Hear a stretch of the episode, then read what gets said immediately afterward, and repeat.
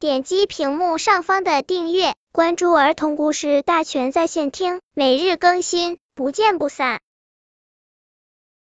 本片故事的名字是《鼹鼠的皮鞋车》。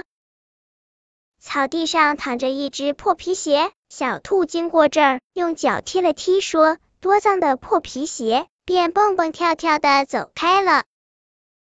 小松鼠经过这儿，它用鼻子闻了闻，说：“多臭的破皮鞋！”便溜溜达达的走开了。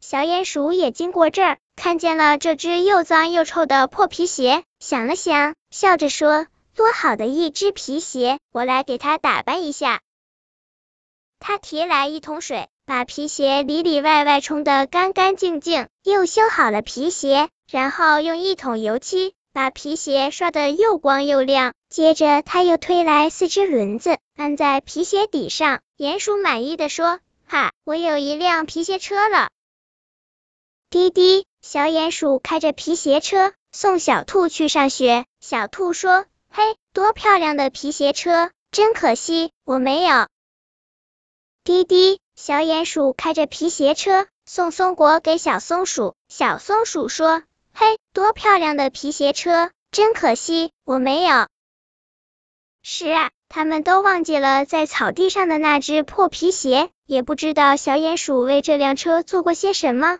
只知道小鼹鼠有辆又新又漂亮的皮鞋车。本篇故事就到这里，喜欢我的朋友可以点击屏幕上方的订阅，每日更新，不见不散。